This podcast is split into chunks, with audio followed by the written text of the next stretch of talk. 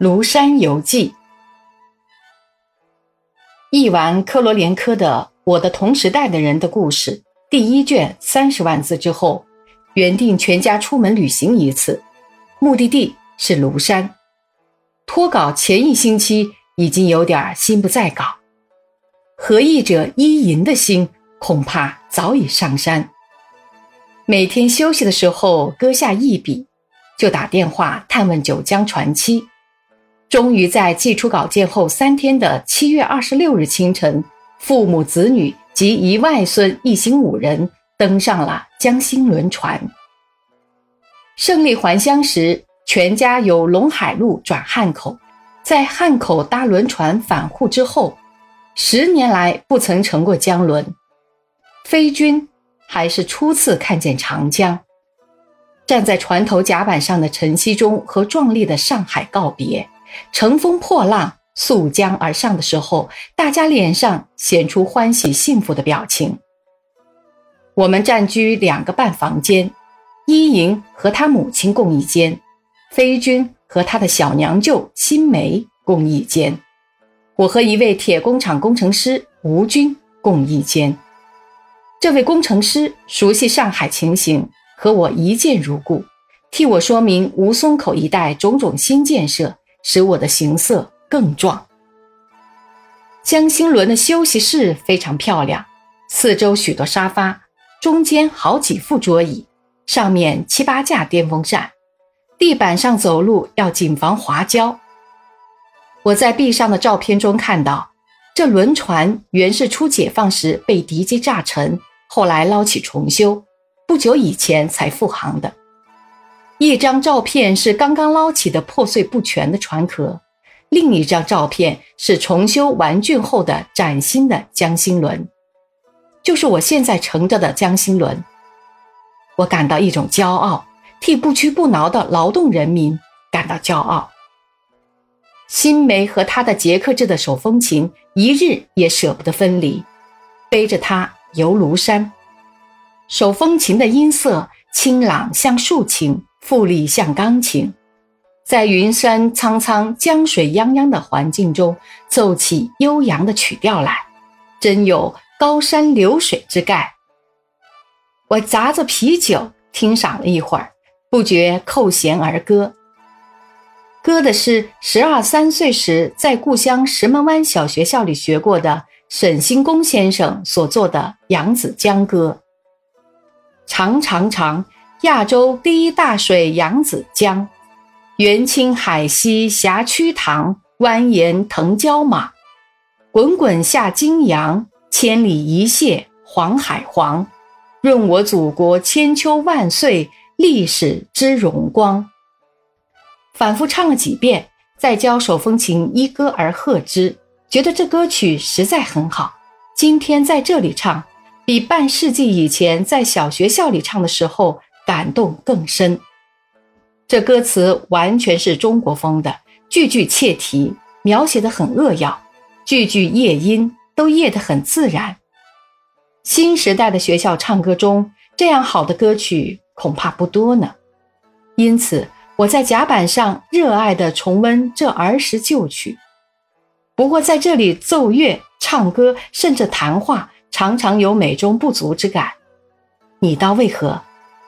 各处的扩音机声音太响，而且广播的时间太多，差不多终日不息。我的房间门口正好装着一个喇叭，倘使正日坐在门口，耳朵说不定会震聋。这设备本来很好，报告船行情况，通知开饭时间，招领失误，对旅客都有益。然而，报告通知之外，不断的大声演奏各种流行唱片。声音压倒一切，强迫大家听赏，这过分的盛意实在难以领受。我常常想向轮船当局提个意见，希望广播轻些少些。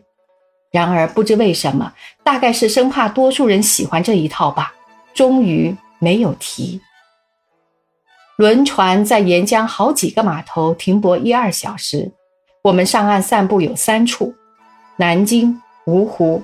安庆，好像有一根无形的绳索系在身上，大家不敢走远去，只在码头附近闲步闲跳，买些食物或纪念品。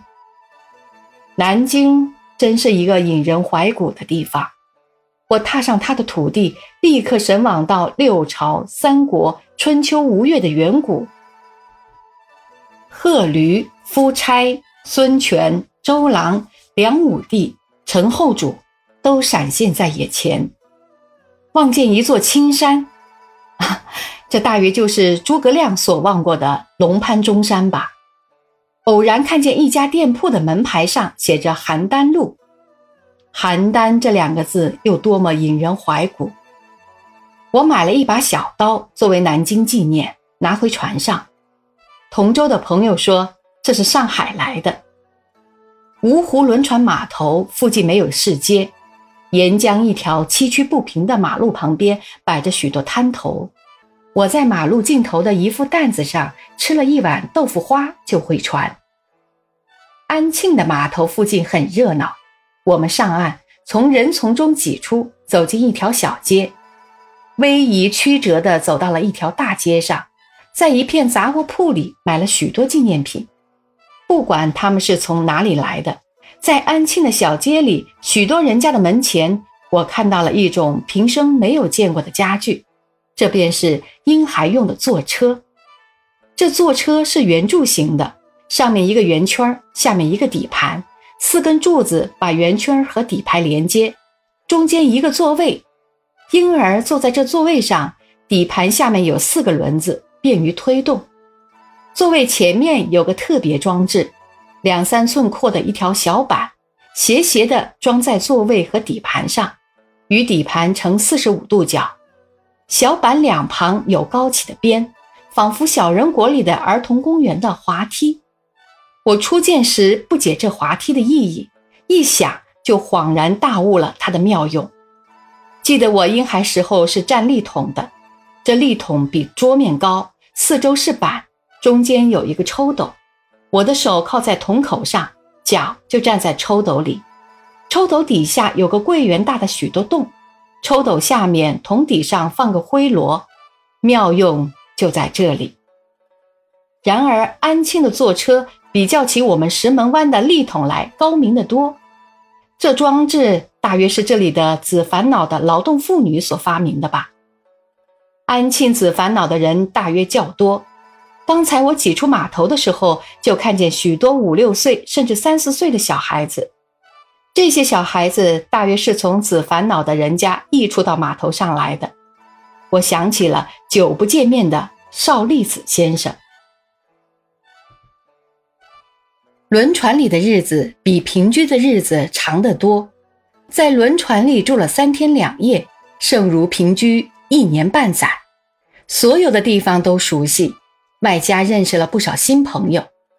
然而，这还是庐山之游的前奏曲。踏上九江的土地的时候，又感到一种新的兴奋，仿佛在音乐会里听完了一个节目，而开始再听另一个新节目似的。